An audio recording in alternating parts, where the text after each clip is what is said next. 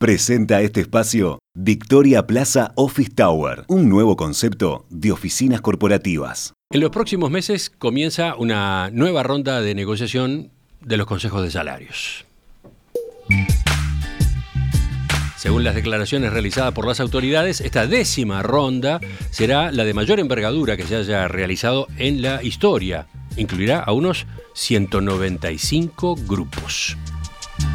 Todavía falta conocer las pautas oficiales que está terminando de diseñar el Poder Ejecutivo y que serán claves para anticipar el rumbo que puedan seguir estas tratativas.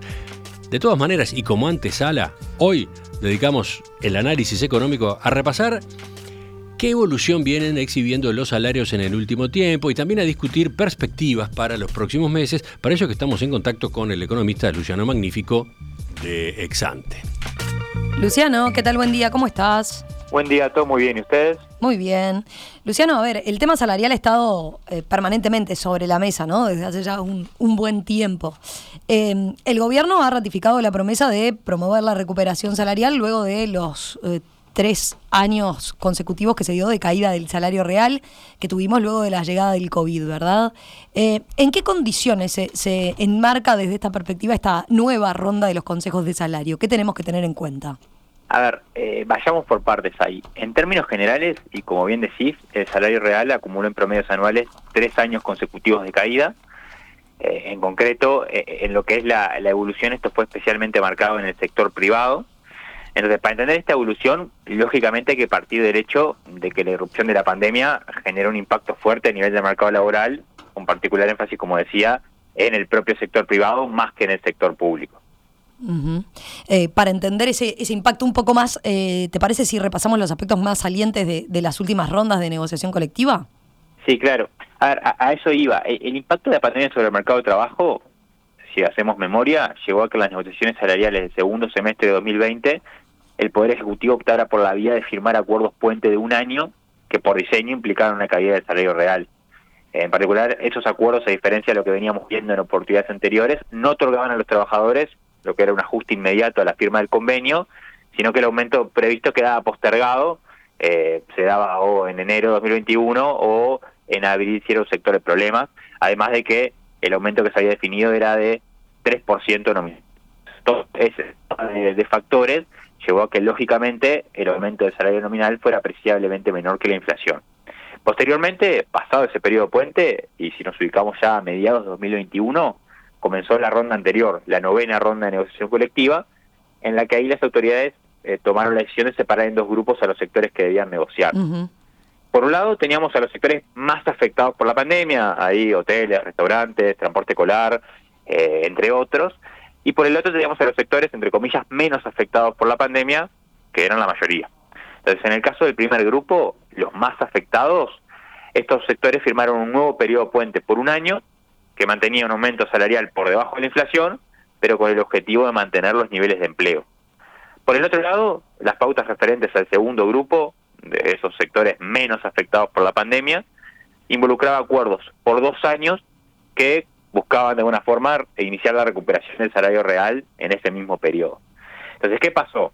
En la medida en que la inflación terminó siendo más alta de lo proyectado previo a la firma de los acuerdos, y más allá de que después se terminaron dando correctivos y en varios casos adelantándolos el año pasado por pedido de, del propio Poder Ejecutivo, lo cierto es que la recuperación salarial en términos de lo que es promedio anual se dio postergada. Entonces ese es un poco el, contexto en el que se inicia esta nueva ronda de negociación colectiva. Bien. Eh, recién Emiliano comentaba que esta ronda involucra a casi 200 grupos y se ha hablado mucho respecto a, bueno, las diferentes situaciones en las que se encuentra cada sector, fruto de los ajustes diferentes que se realizaron en, los últimos años, tal como, como vos recién comentabas. Eh, ¿Qué marcan las últimas cifras de, salarios por sector? A ver, acá hago una aclaración que para este análisis es válido usar distintas comparaciones en este caso les propongo comparar eh, enero-marzo 2023 versus enero-marzo 2019 eh, para tener una referencia eh, prepandemia. Y si vamos a las cifras, el salario real total de la economía se ubica casi 2% por debajo en esa comparación, es decir, respecto a las cifras del primer trimestre de 2019. En particular, esto se explica por un descenso del salario privado de 2,7% en esa comparación, que contrasta con lo que es la variación nula que muestran las cifras a nivel del sector público. A su vez, si ahora hacemos el, eh, el zoom en, lo que es eh, la actividad privada, prácticamente todos los sectores se ubican por debajo de los niveles prepandemia, pero hay una heterogeneidad muy grande en términos de la magnitud de, ese descenso. A ver, ¿cuáles son los sectores que muestran las mayores caídas frente a los niveles prepandemia y al revés? Eh, ¿Cuáles son los sectores que salen eh, mejor parados eh, de, esa comparación? A ver, dentro de los sectores que muestran las mayores caídas, tenemos algunos de los que nombrabas un ratito. Por ejemplo, el sector de hoteles y restaurantes, en lo que es comercio minorista y en transporte y comunicaciones, tenemos descensos de entre 4 y 5% real frente a 2019. En el otro extremo, de entre los que performaron mejor, tenemos el sector de actividades inmobiliarias, en el cual ya estamos en los niveles de 2019, y sin ese extremo, en los rubros de intermediación financiera, servicios sociales y de salud, y lo que es enseñanza privada, las caídas acumuladas son inferiores al 2%. Entre medio de esos extremos tenemos al resto de los de los sectores para los que publica datos el INE. Luciano, para ir cerrando y a partir de esta situación entonces que venís eh, presentando, ¿qué podemos esperar finalmente de las pautas que presentará el, Poder Ejecutivo en las próximas semanas?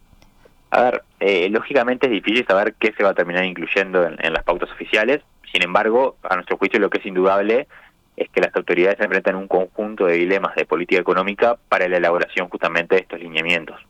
Por un lado, y como comentábamos antes, las pautas salariales probablemente buscarán cumplir con el compromiso de recuperación del salario real. Esto a su vez tiene el correlato positivo de que a instancia de esa esperada recuperación salarial resulta esperable que el consumo privado también tenga una reactivación y actúe como un motor importante de la actividad económica en el bienio 2023-2024. Eso dentro lado, por ese lado. Por el otro, al mismo tiempo hay, hay que tener en cuenta otros elementos. Por un lado, los incrementos salariales que se definan deberán tomar en cuenta el impacto potencial sobre los niveles de empleo. En las últimas mediciones, eh, el mercado laboral viene performando mejor de lo que lo había hecho durante la primera mitad del año pasado, pero no deja de ser un foco de atención para las autoridades. Por otra parte, también hay que considerar el efecto de los ajustes salariales sobre la inflación. Para esto es importante ver de alguna manera qué inflación proyectada se termina utilizando en las fórmulas de ajuste que, propongan las pautas, va a ser clave. Si se utiliza una inflación baja, se corre el riesgo de que la recuperación salarial vuelva a postergarse en la medida que la inflación efectiva puede terminar siendo más alta. Si se utiliza una inflación de base más alta, se corre el riesgo de generar una presión alcista adicional sobre el nivel de inflación y que eso compie contra otro objetivo de la política económica, que es llevar la inflación justamente al rango meta del BCU. Eh, ustedes en Exante no ven escenarios en el que bueno pueda concretarse la recuperación del salario real y a su vez eh, concretar bajas adicionales de la inflación. A ver, pueden concebirse escenarios de estilo, pero probablemente con costos a nivel de otras variables importantes. Nuestros modelos en particular sugieren que no hay espacio para una recuperación significativa del salario real y a su vez que se verifique un nuevo descenso de la inflación sin que ello ocurra con más caídas del tipo de cambio. Por eso mismo, dentro de los distintos objetivos que persigue la política económica, parece plausible que se resigne parcialmente el objetivo de inflación y que se privilegie lo que es la recuperación salarial. De hecho, el escenario con el que estamos trabajando es que la inflación se mantenga entre 6 y 7% en los próximos dos años.